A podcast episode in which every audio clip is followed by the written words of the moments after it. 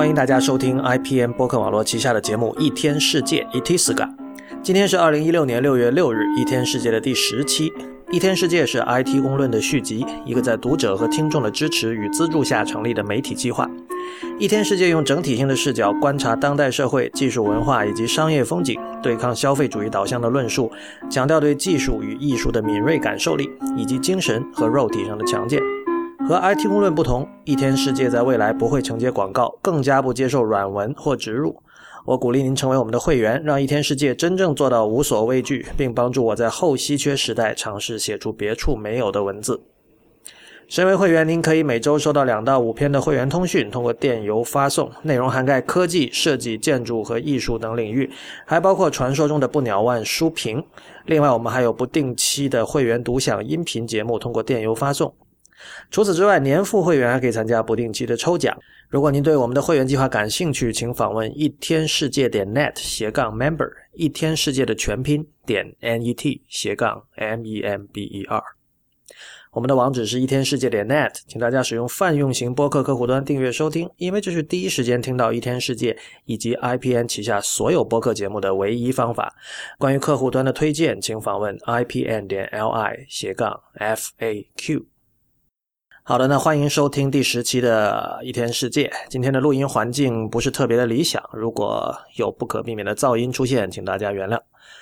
呃，在开始之前，我想先做一下听众反馈。这则反馈并不是直接发给一天世界这个节目的，而是一位听众在新浪微博上对流行通信我们 IPN 旗下另外一档节目的一个反馈。呃，具体来讲，在上一期流行通信里，主播龙迪。呃，原本试图要播一段这个现在大热的音乐剧《Hamilton》的歌，然后在最终剪出来的版本里，我把这段这首歌删掉了。那很显然，我们是并没有拿到这是作者的授权，所以我们是不可以在节目里播放整首音乐的。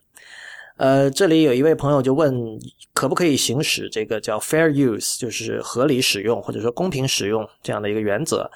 也就是说，在某些法律规定的特定的情况下，比如用于教学，呃，或者其他的一些特别的用途，你是可以散布或者说重置，或者说在未经授权的情况下来播放使用这个作品。呃，如果你在网上搜一下 fair use 的话，你会发现有一个叫应该是叫六秒原则还是多少秒的原则。简单来讲，他认为只要你使你，比如说像我们这种播客节目，你是用来说明你的观点，在这种情况下，你不超过六秒就是 OK 的。呃，这个原则大体来说是被整个业界接受的，但是我也看到过一篇文章，是一个律师写的，他说事实上，如果说版权方要较真的话，六秒原则是说不通的。因为事实上，无论你用多少秒，按照他的说法，如果我记得没错的话，你都是需要申请一定程度的授权的。我我觉得这里法律上的问题自然不是我有能力讨论的，但是我可以讲一下为什么呃，我们这个节目包括 IPN，我们对于版权有这样的一种态度。呃，我并不认为版权法完全是好的，当然我也不像很多类似诸如这个 Creative Commons 的信徒一样认为版权法是邪恶的。但是在我看来，呃。主张这种对著作权的尊重，事实上就是在鼓励更多的创作者创作出更新的东西。我想这个道理很简单，比如说你要做一做一出音乐剧，嗯，或者你要做一个任何一个东西，一个戏剧作品，然后你需要音乐，或者是呃，你做一个播客节目，你需要音乐。那么这个时候自然有两种选择，在不违法的情况下，第一就是去。找一首现成的你认为精彩的音乐，然后想办法获得它的授权，然后在你的作品里使用。那么第二种办法就是另外请人新写原创的，完全为你这个 project 所做的音乐。那我相信在今天大家脑子里都会有很多自己喜爱的音乐哈，这是毫无疑问的。很多时候可能你也觉得你喜爱的某首歌会和你要做的节目或者说戏剧非常的和谐，非常的搭。呃，我自己当然也有经常的想法，但是大家可以想一下，如果所有的人都使用已经被写出来的经典的伟大的作品做片头曲、片尾曲或者说配乐的话，呃，如今每天在写曲子的、写歌的那些人靠什么生活呢？对吧？呃，我记得以前在某地有一个关于字体的讨论里也提到了类似的问题，当时有人问，为什么我们设计师？不可以一直用同样几款经典的字体呢？因为我们知道，比如说英文里有像呃像 Georgia、像 Times New Roman、像这个 Verdana 各种各样，还有 Helvetica 这些字体都是经过了时间考验的，而且只要不是特别极端特殊的使用场景，基本上你用这些字体可能会显得平淡，但是不会出错的。那么我们是不是用现成的这十几款现有的字体，包括中文也是一样哈？就足够了呢？呃，答案是当然不是这样的，因为现在世界上仍然有很多正在生活和工作着的字体设计师，他们每天在设计新的字体。这些字体有时候在你看来，可能尤其是对于未经训练的眼睛看来，可能跟传统的已经存在的一些经典的字体区别并不大。但是如果我们希望字体设计行业可以不断的发展，那么我们就必须让现在仍然在进行这些工作的人。可以把可以以一种可持续的方式把他的工作进行下去。单单为了这一点，我们就应该呃时不时的考虑突破自己，呃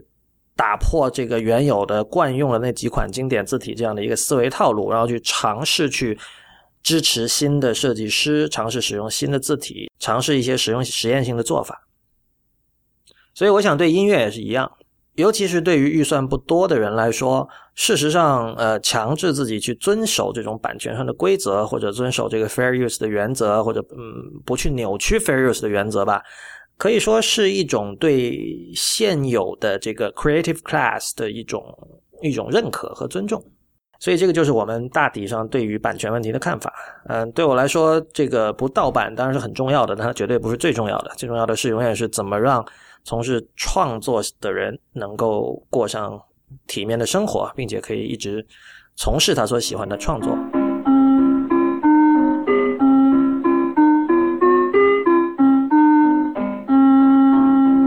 那么今天的节目还是由我一个人为大家主持。今天我想向大家介绍两场展览，呃，一台音乐剧，还有一部电影。之前我看到有人说：“哦，我不喜欢听不鸟万如一经常讲一些跟艺术相关的事情，所以一天世界我不听了。”然后我也见到有人说，好像似乎艺术和建筑的内容偏少，仍然是很多是跟科技相关的。呃，怎么说呢？我在每期的节目开头，我都会讲说，用整体性的视角，对吧？呃，本人是童叟无欺的。我说是整体性的视角，就是整体性的视角。呃，我今天也想通过这两个展览、一部音乐剧，还有一部电影，试图向大家说明如何以一种这个技术导向的角度去看待文艺作品。呃，这两个展览都是在纽约的这个现代艺术馆，就是 MoMA 进行的。呃，两个展览都在做。如果大家住在纽约，或者最近有机会要去纽约，都可以找机会去看。第一个展览是法国的画家德加 （Edgar Degas），呃，他是生于一八三四年，死于一九一七年的一位画家哈。呃，一般会视他为这个印象派的大师，虽然听说他本人好像并不是很喜欢这样的一个称号哈。呃，MoMA 现在在做德加的一个展览，它的名字叫《A Strange New Beauty》。我自己对德加其实并不是特别的熟，然后，呃，我基本上在看展览之前，我不太会事先的做功课，呃，但是事后会做功课。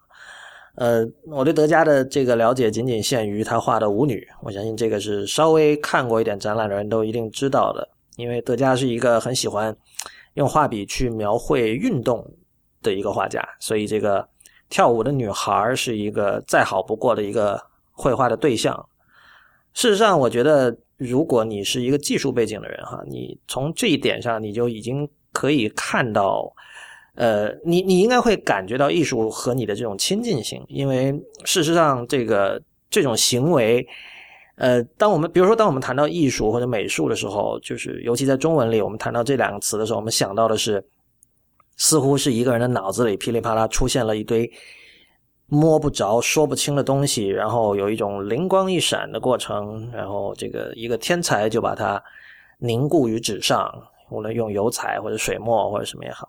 但事实上，你可以看到，像呃，至少德加和这个他描绘运动这两件事情之间的关系。其实是一种更像一种研究，也就是说，我们都知道，像这个画儿是静态的，但是我怎么用一个静态的东西表现出动态，对吧？呃，我觉得具有工程思维的人对于这样的一种一种一种一种 approach 应该是非常有有有好感的。那当然，这一次这个 MoMA 的这个 Strange New Beauty 这个展览里，我个人它展出了很多东西，有它的风景画，呃，有它的这个油画，但是还有大量的是所谓的 monotype。呃，由于我们这个节目经常提到字体哈，这个 monotype 不是指的那个那个字体公司那个 monotype，而是应该叫这个单刷版画。这个单刷版画的做法，简单来说就是它先把这个图案画在一个呃不具吸收性的一个平面上，比如说一块这个铜板，或者是一块这个新做的板，或者是玻璃或者这个亚克力玻璃的板。然后这个时候，你再用画完了之后，你再用这个印刷机把一张纸，就最终呈现的用的那张纸，去压按到这块板上，然后把那个画在那个铜板上的那那部分印到这个纸上，大概就是这样一个做法。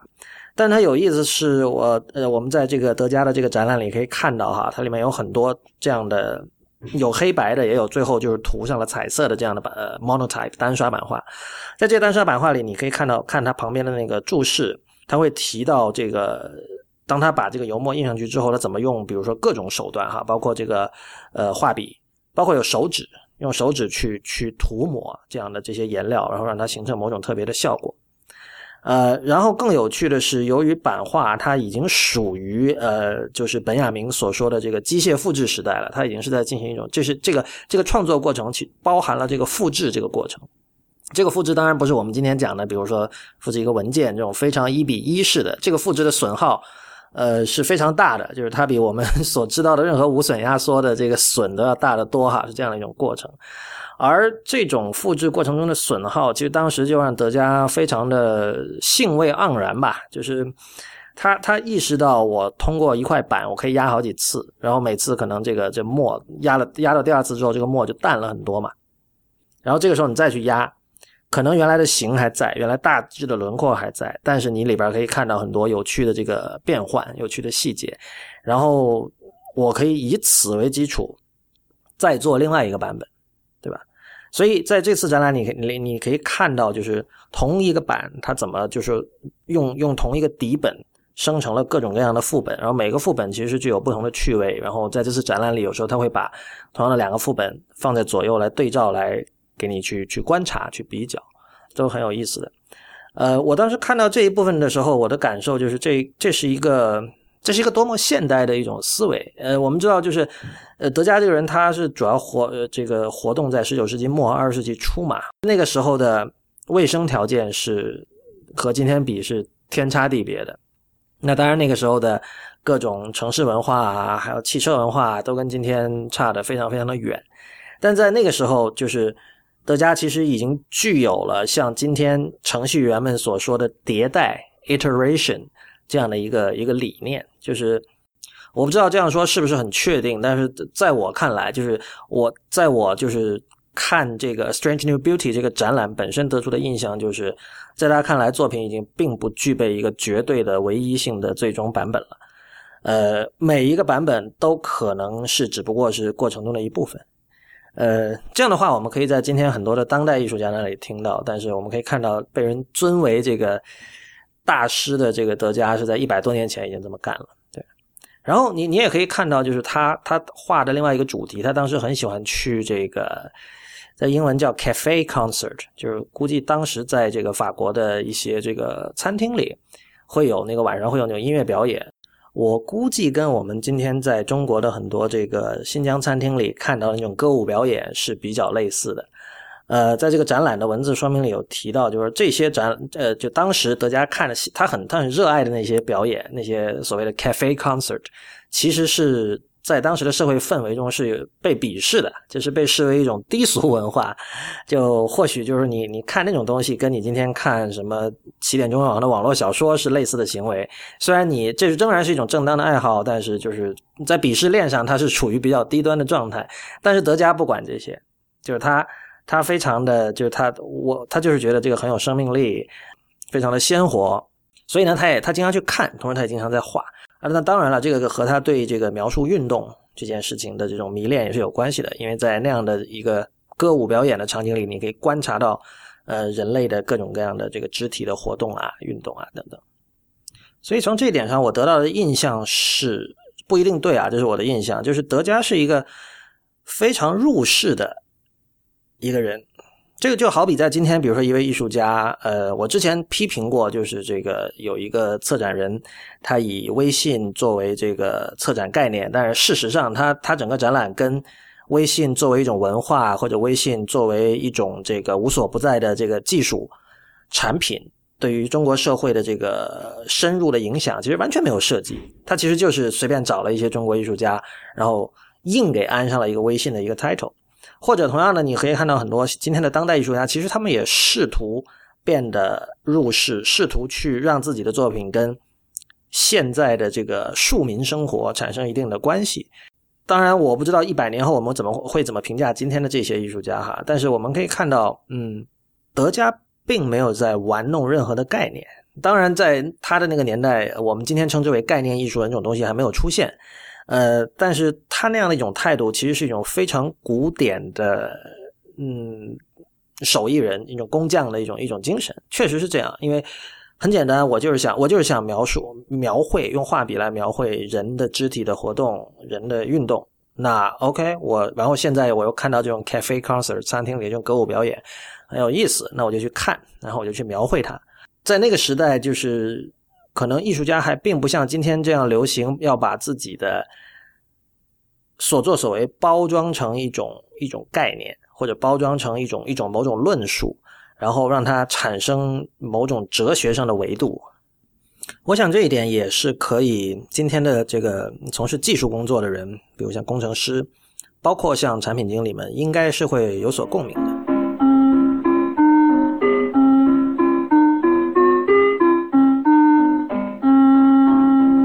第二个展览的名字叫做 Japanese Constellation，呃，Toyo Ito Sana and Beyond，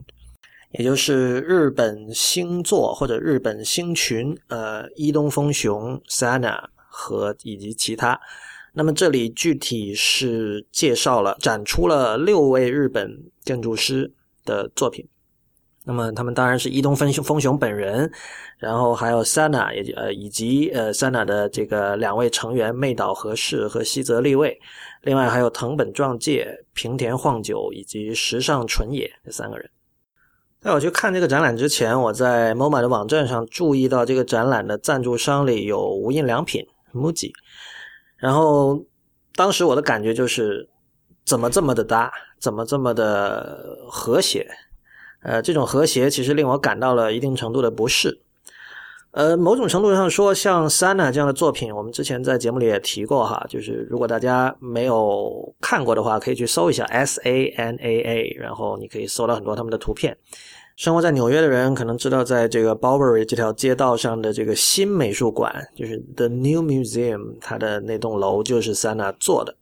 呃，是非常能够、非常具有典型的 Sana 风格的一栋楼。嗯，它简单来说就是有几个立方体，一个个搭在一起，以一种这个貌似随意的像小孩搭积木的方式把它堆叠起来的这样的一栋一栋建筑。然后建筑的外立面是用一种银色的这种金属网格构成的一种一种质感，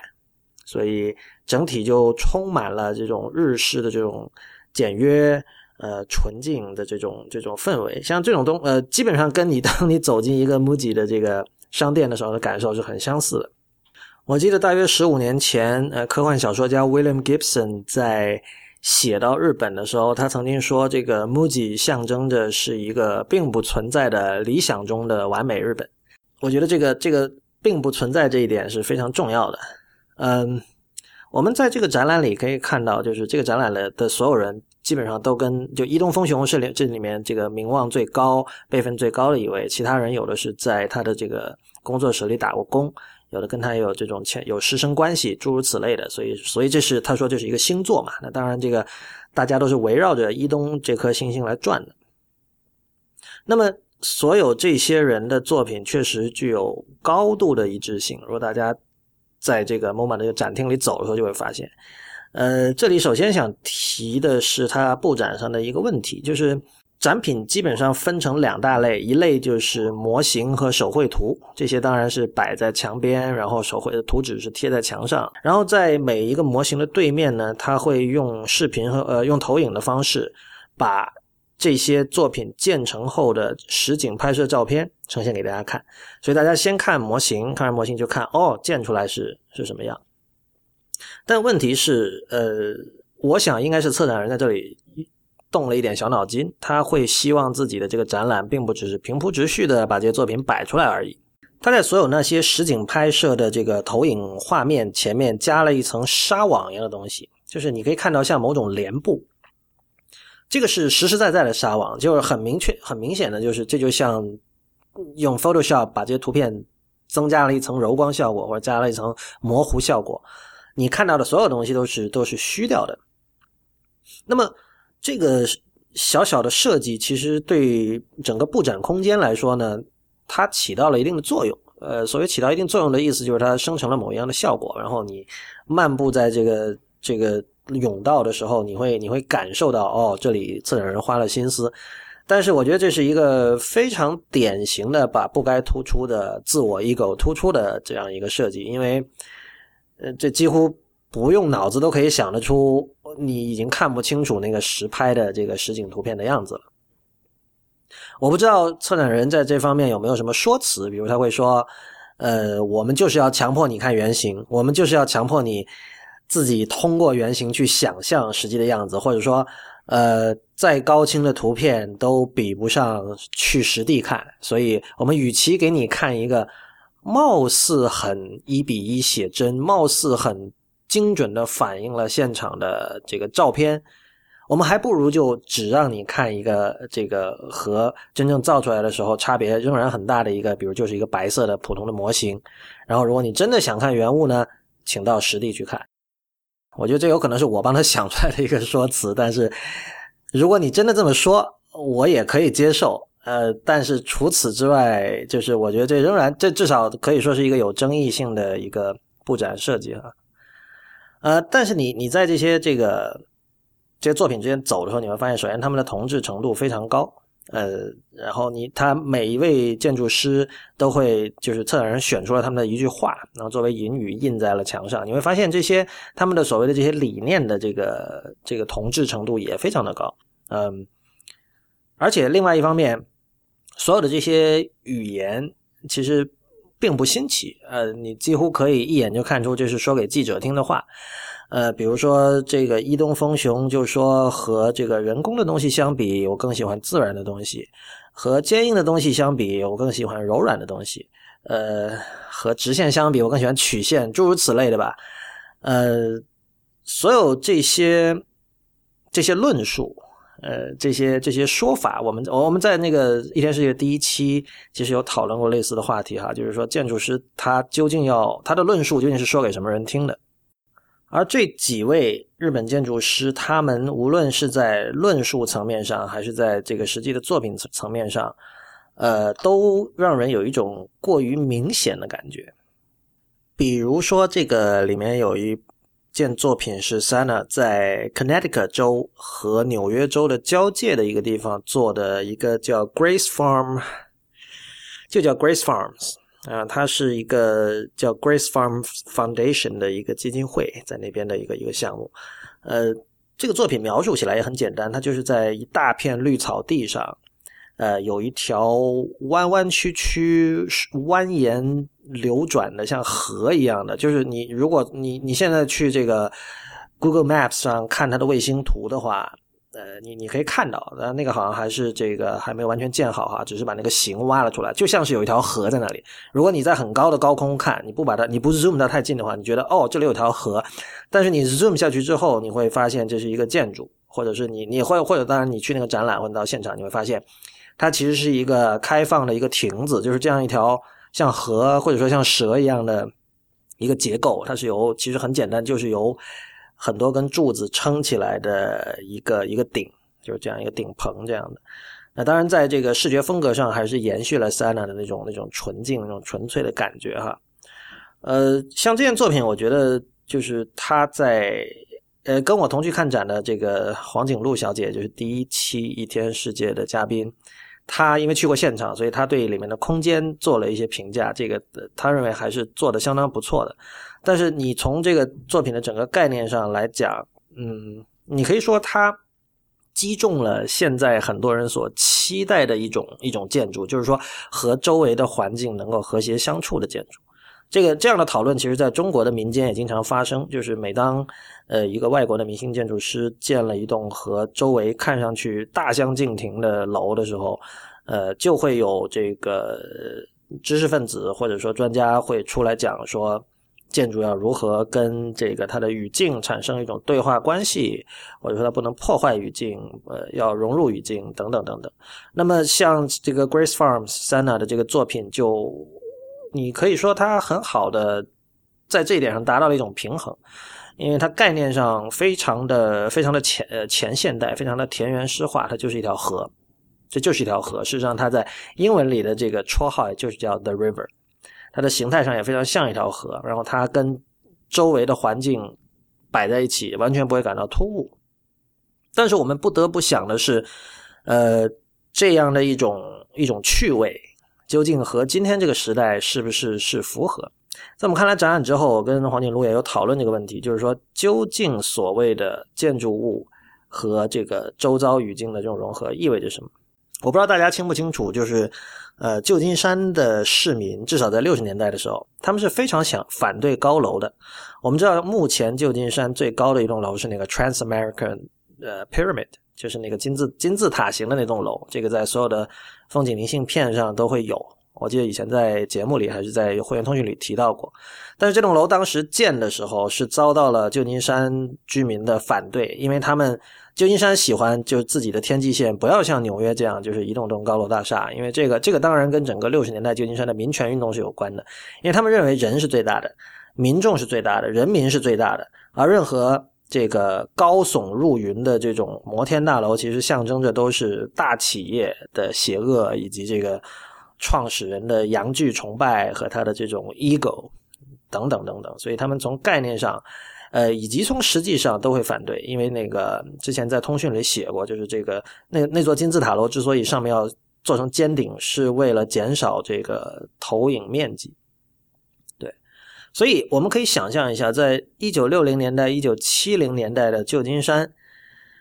那样一栋楼 ——Trans America Pyramid，是属于我们今天所谓的奇奇怪怪的建筑。但是我们今天看那栋楼是完全，我相信不会有什么人会说它奇怪。那当然，很快我们知道 Salesforce 的那栋那栋大楼很快就要，可能在明年吧，还是去呃后年就要建起来了。呃，也就在这个 Market Street 以南的一个一个地方。然后那栋楼建起来之后，它会比 Trans America 更加高。所以换言之，我想今天很可能未必再会有旧金山市民去反对 Salesforce 这栋楼了。啊，当然这里的原因未必只是审美上的变化，可能有别的原因啊。但我这里想说的是，所谓的奇怪的建筑，人们对这些建筑的容忍度或者对它的态度是不断在变化的。而所谓建筑物要跟周遭的环环境发生对话，难道真的指的是一定要和谐吗？呃，难道真的是指的像，比如说像像这个 Grace Farms Sana 的那个作品一样，要要形成一种逻辑上非常周全，呃，在这个趣味上也非常吻合的一种和谐吗？难道是那种当我要排印 Jane Austen 的小说，我就一定要用衬线字体？或者当我做一本技术手册，我就一定要用 Helvetica，是是这样的，是这样的一种和谐吗？或者说，技术公司不应该出现 Art Deco 的建筑风格，是一定要有这样的一种和谐才是和谐吗？呃，我觉得在现在这个时间点，这种说法显然是不成立的。同样，我们可以看一下，像比如说新美术馆这样的建筑，它放在 Bowery 这样一条相当破落的一条这个。街道上，难道它是和谐的吗？当然，如果你只在这个图片上看过 New Museum，可能得到的感受跟在现场看很不一样。在事实上，今天如果你去现场看 New Museum，它的这个外立面，呃，已经能够看得出肮脏的感觉了。换言之，它在建成之后几年，呃，反而倒跟周围的这个街道的这个感觉显得更加的和谐。但是你可以想象的是，像伊东丰雄以及他的弟子们这样的，就是在这个 MoMA 的展览里的这批人，他们的建筑物虽然它可能在外形上并不像，比如说这个库哈斯的 CCTV 楼，或者像这个鸟巢，或者像别的什么楼那样具有某种特别张牙舞爪的那种。特质，但是呃，那种日式的高度的纯净，呃，清洁，呃，或者按今天有的人说法就性冷淡风，呃，事实上跟这个世界仍然有一种我格格不入的感觉，或者说跟任何的大都市都会有一种格格不入的感觉。和谐这个词跟呃前工业文明是紧密联系在一起的。事实上，当这这个城市文化出现了之后，因为所有的城市都是人造的结果。呃，既然人不是上帝，人造出来的东西，从根本上说就不可能是真正的和谐的。如果我们拿音乐史的例子来看，我们可以想到像二十世纪开始以后出现的一些流派，比如说从意大利未来主义运动的。呃，卢索洛写的那篇这个关于噪音的宣言，以及到像之后像 John Cage 以及呃德国的各种电子音乐家，像这个 Karl Heinz Stockhausen 等人，还有法国的这个具象音乐 Pierre Schaeffer 这些人做出的那些东西，呃，本质上它是不和谐的。但是很显然，随着时间的推移，民众对于在音乐里出现噪音这件事情的容忍度在不断的升高。事实上，在今天，你可以在很多的流行音乐作品，像 hip hop 作品里，都听到过如假包换的噪音。如果你把这些作品丢给一九五零年代、六零年代、七零年代的美国人听，他们会觉得好刺耳。但是我我们今天已经习以为常了。所以在这里，难道需要进化的不是民众的品味吗？难道就是当当我们这个人类的这个经济、文化生呃经济生活和这个怎么说啊？呃，日常生活已经跨入到了真正的现代，早就跨入到了现代文明，也就是说以技术驱动这样的一种呃一种一种状态的时候，我们在美学上的品味，绝大多数人仍然是非常的退步的。我们仍然向往的是前工业文明时代的趣味，呃，莫扎特的音乐，舒伯特的音乐，风景画，欧洲风景画。我想建筑领域也有类似的问题。另外，另外我们不要忘记，像我们今天所认为理所应当的，甚至说非用不可的无衬线字体，它在当年十九世纪刚出来的时候被视为它它的名字叫 grotesque，而 grotesque 这个词它的意思是。怪癖、怪异和丑陋，这个在今天的人们看来，可能觉得完全无法理解，为什么一个无衬线字体会说它怪异和丑陋呢？是吧？那个是真的是再简单不过、简明不过的一种东西了。是，但事实上，在十九世纪的人看来，没有衬线就是一种很怪诞、很很 vulgar、很低俗、很丑陋的一种东西。所以，呃，人人类作为一个大的群体，它的品味的进化速度是相当的慢的。呃，而你作为一个个体，希望在中间站在一个什么样的位置，可能这是需要思考的问题。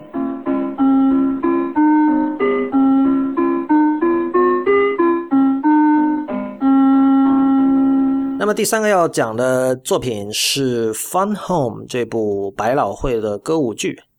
我不知道那个我们的听众，还有包括因为很多听众可能是以前从 IT 公论一直听过来的哈，我们之前在 IT 公论里提过这个剧，不知道大家有没有印象？呃，这个剧如果要跟普通人介绍，你就会说他在去年拿了好多项 Tony Tony Awards 东尼奖，呃，这个戏剧界的一个很重要的奖项哈。呃，但是如果是对科技界的人介绍呢，我会说这是 Scott Forstall 有份参与这个 production 的一个剧。呃，这件事情，我相信 Scott Forstall 这个名字对于就是。大部分人来说，其实并不知道是谁。嗯，他，但他是这个 iOS 可能很很可能是有史以来最大的功臣吧。如果大家需要这个刷新一下记忆的话，呃，苹果内部最早开始决定做 iPhone 的时候，这个乔布斯在内部拉了两队人马，然后一队是他们有不同的任务，一队人马是把 OS Ten 就是 Mac 的操作系统把它缩减成一个呃为移动设备准备的操作系统，然后另一派人马是。试图以 Linux 这个开源操作系统为底本，做一套全新的呃这个移动操作系统。那么这个后者的这个负责人叫 Tony Fadell，呃，我们最近应该也听到了 Tony Fadell 的新闻哈，他后来离开苹果之后，他做了 Nest，Nest 后来给 Google 收购了，然后他现在现在这个人离开 Nest 了，就是这样的一个状况。呃，此事按下不表。我们回到刚才说的，另外一派就是这个叫 Scott Forstall 的人，他负责的是把就以 Mac OS Ten 为底本，然后把它缩减成 iOS。那 forster 最后胜利了。那么他胜利的结果就是从 iOS 的第一代一直到第六代，也就是最后一代的这个拟物化设计的那个版本，他都是最他就是最主要的负责人。他当时的这个位阶做到了这个高全球高级副总裁，就是他是 iOS 软件最大的功臣。那。呃，Forstall 这个人在苹果内部有很多争议。呃，喜欢他的人觉得很喜欢，然后不喜欢他的人觉得他只是一个乔布斯的传声筒，因为他经常说，因为他他这个人是他从大学毕业开始就跟了乔布斯，他去了 Next，然后他从 Next 一一直做到这个 iOS 六之后他被开除，所以他一辈子在就是到那个时间点之前只有这么一个 career，就是相当相当特异的一个人生哈，而且参与的都是这么重要的作品。呃，传闻它可以在，它可以随时就是重新改写 iOS 整个系统的任何部分，就是诸如此类的，而且能够在这个极大的压力之下，仍然这个工作的很很优秀，等等等等吧，反正是个很优秀的企业人才。但是我们可能大家可能记得，就是在这个 iOS 六出来之后，苹果自己的那个地图软件，呃，问题非常的多，然后之后呢，这个。苹果内部就发生了一些争执，比如说，呃，跟他同级的一些高管，像 Jonathan Ive，还有包括 Tony Fadell 吧，都不太喜欢他。像 Ive 甚至就不愿意跟他，只要有他出席的，有 Forst 出席的会，Jonathan Ive 就不愿意出席，呃，除非 Tim Cook 在中间去调停。呃，后来就是由于 Tim Cook 要求这个 Forstal 在一封道歉信上签名，就是对于这个 iOS 六 iOS 六的这个苹果地图软件的这个问题向用户道歉，但是 Forstall 拒绝签名，结果他就被开除了。开除之后，他一直过着很低调的生活哈。我们偶尔听说他这个会做一些慈善，然后会做一些小小的天使投资，然后还是这个 Snapchat 董事会成员。等等等等，但是他有一个相当特殊的一个爱好，就是歌舞剧。其实他一直很喜欢歌舞剧。然后我们发现他有一天消息传出来，是他给他对《Fun Home》这个这个剧，就他成了 co-producer。然后我们也发现，就是他的 Forstall 本人的那个 Twitter 账号，很可能是为了当时测试那个 iOS 在系统层面整合了 Twitter 登录那个功能，他才注册了 Twitter 账号。之前一条都没有发过。但他发的第一条就是这个 Fun Home 获得东尼奖的这个消息啊，所以我就一直这个 Fun Home 这个名字就一直印在我脑子里，我就想着有一天要去看一下。就怎么说呢？就是这个二十一世纪初对人类影响最重大的一件科技产品的这个软件的这个主要负责人，虽然这个头衔好像跟他作为一个百老汇歌舞剧的 producer 没有什么关系啊，但是对我来说，我还是觉得很。非常的有趣味吧，呃，可能大家就是通过 co-producer 这个就是联合制作人这个名字啊，并不能够真正的明白，就是他对这个剧起到了什么样的作用。那么，首先大家，我我可以给大家看一下，就是在这个剧的这个整个 credit 上面，就是幕后主创人员名单上，他排在一个什么样的位置，就是。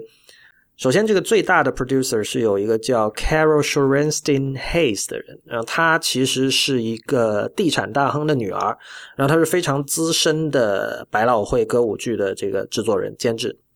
那么在他的这个名字大大的字号下面呢，摆着一二三四五六七八，一共有十个、十一、十二、十二个名字。这十二个名字里，其中有一个就是 The Forstals，就是 Forstall 夫妇。所以他们是以夫妻两人的名义去去赞助这个剧的，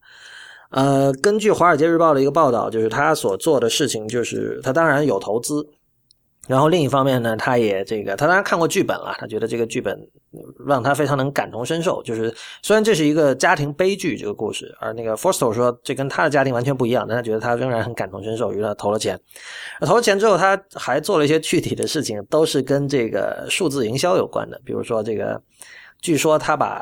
他做了很多 SEO 的工作，因为我们可以想象百老汇的人可能对于 SEO 是什么样的，就搜索引擎优化是一个什么样的东西，并不了解。呃，那比如说像美国人经常会把 Fun Home 说成 Fun House，所以呢，他他想要做的，他做的一件事情就是说，确保你搜 Fun House 也可以搜到 Fun Home 这个歌舞剧。呃，我试了一下，就是如果你搜现在你搜 Fun House 的话，它呃在第一页的最后一个结果是 Fun Home，呃，应该说是一个不差的结果了。然后当然除此之外，就是他还利用他在科技圈的关系，跟像 Yelp 啊，还有一些其他的科技公司。促成了一些合作，然后让这个 Fun Home 在数字世界的能见度变得更高一点。当然，我觉得事实上很多人知道这个剧哈，其实仅仅是因为在科技新闻网站，就是大家是就是因为 Forster 太低调了，所以相反，关于他的任何蛛丝马迹、风吹草动都会成为一条新闻。所以这个他成为 Fun Home 的 Co-producer，这本身就是对这个剧的最大的一个推广了。呃，这个剧很有意思。首先，这个剧我觉得是特别不能剧透的，所以我除了告诉大家这是关于一个家庭的悲剧以外，呃，这一点事实上你在任何渠道都可以看到啊。除此之外，我并不想多说什么。令我有点意外，或者说之前没有想到的，这是一个根据漫画改编的歌舞剧。漫画的作者叫 Alison Bechdel，然后这基本是他的一个自传体的一个一个漫画。我看完之后，我的感觉是，这确实是一个我想象中的 Scott Forstall 会有兴趣的一个一个剧。呃，Forstall 他的确是一个乔布斯的一个左膀右臂，那么他在品味上也受到了乔布斯的不少的影响。呃，可能很多人不知道哈，就是 Mac OS Ten 最初的就是在二零零一年的一开始的那个设计是他做的。呃，什么设计呢？也就是那种就是所谓的这个舔屏幕的设计，就是因为它用了一套叫做 Aqua 水滴的视觉语言，就是他们把很多东西都做成有那种高光效果的，可能用来显示这个苹果的图形方面的这种这种能力啊。然后由于它像水滴，所以当时乔布斯用了一个比喻，说这个界面会让你想去舔屏幕。这一点后来有很多人误解啊，就就是以为说这个是这个细节抠得很细，这固然是了，但是这个。就是你如果是一个扁平化的设计，它不会说想舔屏幕的，就是它是因为它舔屏幕的意思是那个水滴太逼真了，就几乎几乎要从屏幕上滴下来了那样的感觉。而这个 Aqua 界面其实就是 Forstall 去做的，呃，之后呃，在整个 iOS 系统里有很多为人所诟病的这个做的过了头的拟物化设计，比如说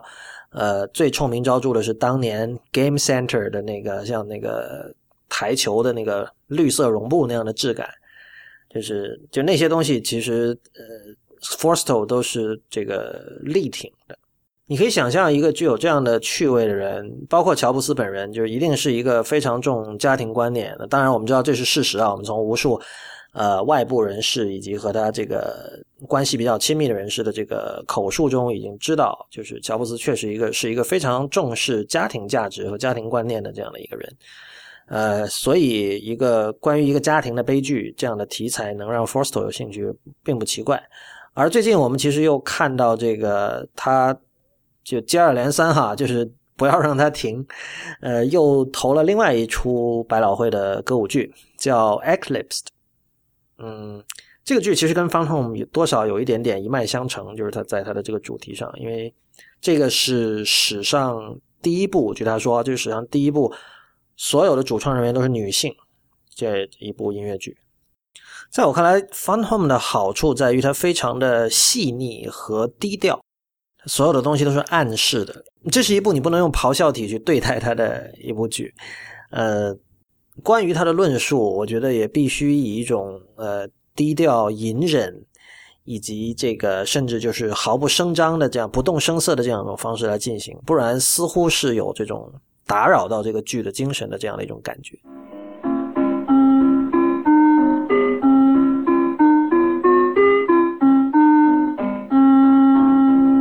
今天要介绍的最后一个作品是一部电影，呃，它是 Brian De Palma 在一九七零年代、一九六九年代拍摄、一九七零年代上映的，叫《Hi Mom》，就是妈妈你好这样的一部片子。呃，这个片子在当年当然是具有实验性，而且是小成本电影，但是非常有趣。就它的这个主角是 Robert De Niro，就是后来的大明星了。当然，Brandon Palmer 后来也成为了这个一线导演，就是这个《Mission Impossible》的第一集，呃，Tom Cruise 演的，就是就是他他导的。呃，所以我们可以看到，首先就是今天的我们知道的很多这个好莱坞的一线导演，包括像那个斯皮尔伯格啊等等，呃，包括像乔治卢卡斯啊，他们早年的电影都是非常具有实验性的。这个这个本身其实就是我我觉得就是现在有一个非常不好的现象，就是很多人喜欢用小众和大众来看待一件作品，就是。我们经常见到的、听到的一种说法，就是某某作品挺有趣，但它仍然处于小众作品。嗯，但是我觉得一个人如果没有能力从一件所谓的小众作品里看出一个人是不是有那种这个力透屏幕而出的那样的天赋，呃，那你也不要来说什么了。就是这些人，我要是把你丢回一九七零年代，你也看不出 brand Palmer 或者。斯皮尔伯格像斯皮尔伯格的那部处女作叫《Duel》，中文叫《公路杀机》，你也看不出这两个人在日后能够怎么怎么样，对吧？那么说回《Hi Mom》啊，这个片子非常的特别，就是你你可以看到 Robert De Niro 在里面已经。具有了后来他在这个 Martin Scorsese 的出租车司机 Taxi Driver 里的表演的一些痕迹，就比如说他他调戏女孩，就是搭讪女孩的那种那种样子啊，呃等等。而且很有趣的是，他在里边穿的那件绿色的这个外套，和那个 Woody Allen 在 Annie Hall 这部电影里，一九七五年吧还是七六年的 Annie Hall 里面穿的外套，好像是一模一样的。呃，那在这个片子里，De Niro 演的是一个色情电影的导演，就是他，然后他他想了一个招数，就是这以下涉及剧透啊。不过我认为这个这个剧透剧透对于这部片子是完全没问题的。如果你特别反感剧透，你可以关掉。但是我我其实觉得对于这部片子并没有什么所谓，就是他想出一个办法，就有点像那个 Hitchcock 的后窗那种，就是他在。他拿一个摄摄像机在拍摄对面这个楼窗户里的那个一每户人家，然后就是他等于是，然后他自己就是对面有个女孩嘛，就跑过去去勾搭别人，就假装说这个，就当时好像有那种电话约会服务，就好像你打到一个中介，他帮你这个介绍一个女孩这样的，然后他假假装说哦，人家给我介绍了这个地址，呃，然后。去了之后，那女孩说没有啊，然后就打电话又假装说这个哦哦不好意思，我搞错了，这那个路名和那个门牌号是一样的，但其实是另外一个区同样名字的一条路，我我但我搞到我跑到这儿来了，然后然后顺带两个人就勾搭上了嘛，然后他们就开始他开始想这个自导自演，就是来来拍这样的片子，呃，我觉我觉得这里本身其实就已经。传递出了这个 Brand Palmer 对于技术的敏感性，就是便携式的手持的摄像设备，在一九七零年代显然是一个非常新的东西。呃，我们在一九六零年的那个《Peeping Tom》这部电影里有看到这样的摄像设备，然后在这部电影里我们又看到了，就是那个时候的导演其实是非常用力的在思考，就是我怎么怎么来玩这个媒介。然后他把这个媒介利用到了一个非常恰当的一种状态吧，就这里有监视的这种快感，有窥视的快感，有有偷拍的乐趣等等等等。但是这个片子里最呃怎么说最有现实意义或者说最 relevant 的一段是中间的一段戏中戏，呃，他描述的是当时的一些这个为黑人争取权益的这个民权。运动人士，他在当地，在纽约当地做了一个叫 “Be Black Baby” 的一个活动。这个活动很简单，就是他找一些不是黑人的人，当然主要是白人了。他们叫这个 WASP，也就是 White Anglo-Saxon Protestant，就是呃白种盎格鲁撒克逊新教徒啊，就是最白人里最典型的一种。呃，他们会找这些人来说，这个我们你你来体验。一天，这个体验一把身为黑人是什么感觉？就是他们他们会拿着这个摄像机和这个录音设备在在街上问说：“你知不知道身为一个黑人是怎么样的？”那当然答案是千奇百怪了。但是最终他们就纠集了一帮人过来说：“这个我我我们来我们来做一个游戏或者一个戏剧，那么你们来扮演黑人，然后我们来扮演白人，我们我们。”调换一下身份是什么样的状况。然后他们具体的做法就是把那个给那些白人的脸上都涂了鞋油，然后就是意思是你们现在变成黑人了。然后他那些所有的黑人呢，又把自己的脸涂白了。然后他们就那些黑人就开始就是就按照他们自己在美国社会七十年代经常受到的一些一些遭遇，就是以其人之道还还治其人之身吧，就把这些比如说。突然拦住一个人，拦住一个就这些这个脸上涂黑了的白人，拦住他们，问他们要这个身份证 ID 啊，或者说这个又要查这个查那个啊，然后甚至还就最后慢慢的整个情况就变得越来越严重，变得越来越失控，最后甚至演变成了这个强暴事件。然后关键是这 Palmer 在拍这一段的时候用了所谓的就我们称之为叫这个 direct cinema 或者叫这个真实电影的这样一种做法，就是。他基本上不对现实做任何的修饰，就尽量少的对现实做修饰。就是，就虽然我们都知道，一旦进了进了镜头就不是真实，但是他 direct cinema 的一个基本的坚持就是说，我在这样的条件下，我要它尽尽尽量的真实，尽量让人感觉这不是拍的。然后在那一段片《Be Black Baby》那段片段里就非常的巧妙，就是呃。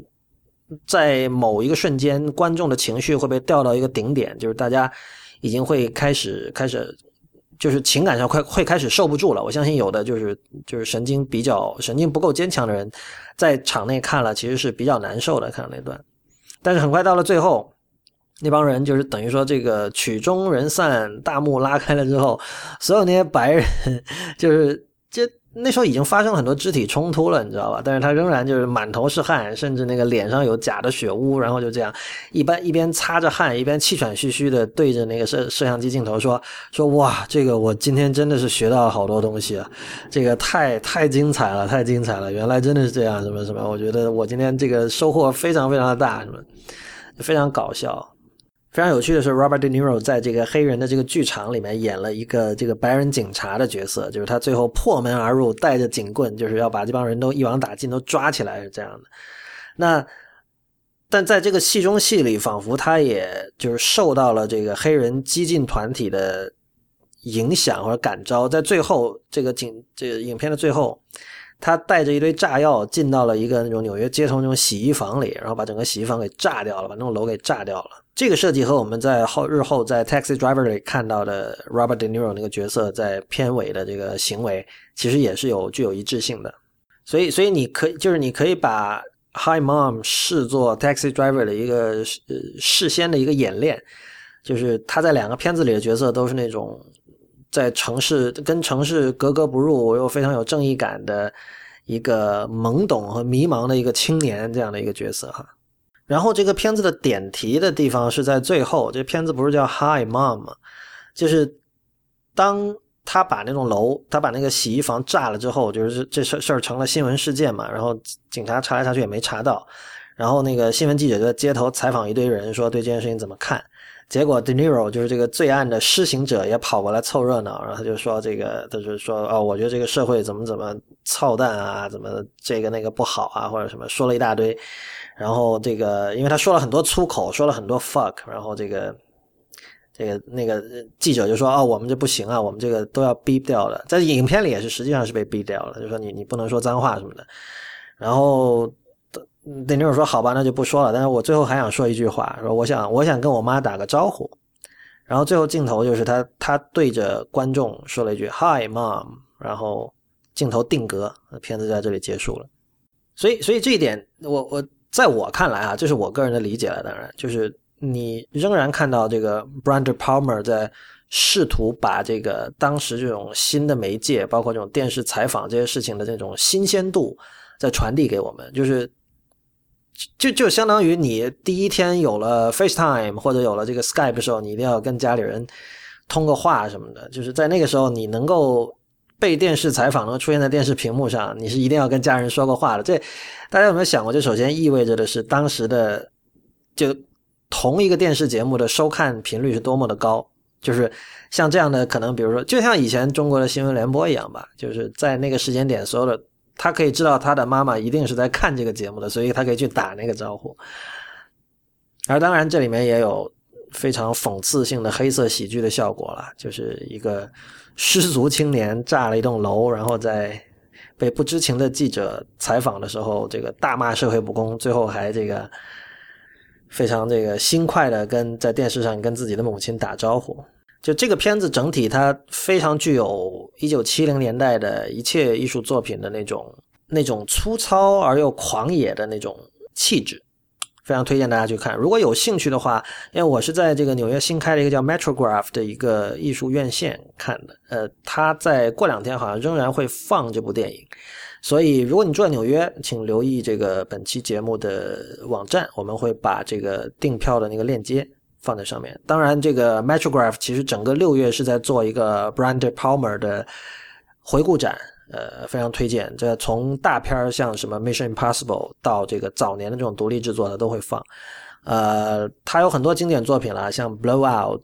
像《Sisters》，呃，像还有一部是向这个希区柯克的《Vertigo 迷魂记》致敬的一部作品，嗯，都非常值得看。当然，Metrograph 这个戏院也是本身也是很值得一去的地方，它在唐人街。